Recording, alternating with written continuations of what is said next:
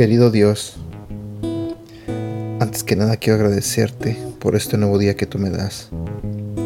Señor, quiero pedirte que abras el corazón y la mente de las personas que están escuchando este audio en este momento. Te pido, Señor, que seas tú el que les hable a través de este devocional. Y también te pido, Señor, que bendiga sus vidas. En el nombre de Jesús. Amén. Trae un equilibrio a tu vida. Ese es el título del día de hoy. Hola, ¿cómo estás? La Biblia nos dice en el libro de 1 de Timoteo, capítulo 4, versículo 7. Emplea el tiempo y las energías en ejercitarte para vivir como Dios manda. Perderás tu pasión por la vida y por Dios si trabajas demasiado o tienes poco trabajo. La vida es una serie de estaciones. Necesitas un tiempo saludable entre el descanso y el trabajo. Demasiado de los dos hará que pierdas tu pasión. Dependiendo de tu personalidad, puedes inclinarte hacia un extremo otro. Un extremo es la gente que siempre está sirviendo.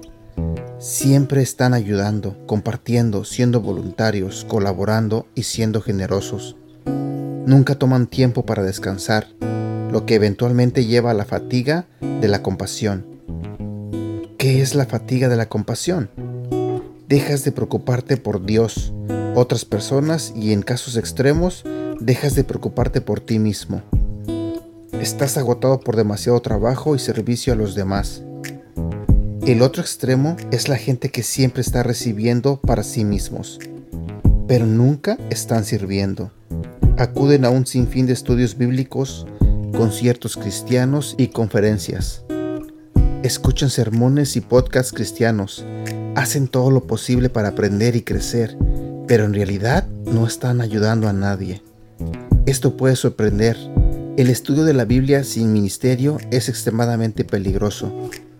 Cuanto más sepas sobre el plan de Dios para tu vida, más responsable serás ante Dios. ¿Te inclinas hacia un lado o hacia el otro? El equilibrio es más profundo que el trabajo y el descanso. Necesitas equilibrar los cinco propósitos de Dios para tu vida. Necesitas adorar a Dios en privado y con los demás. Necesitas conectarte con otros creyentes y pasar tiempo a solas con Dios para crecer.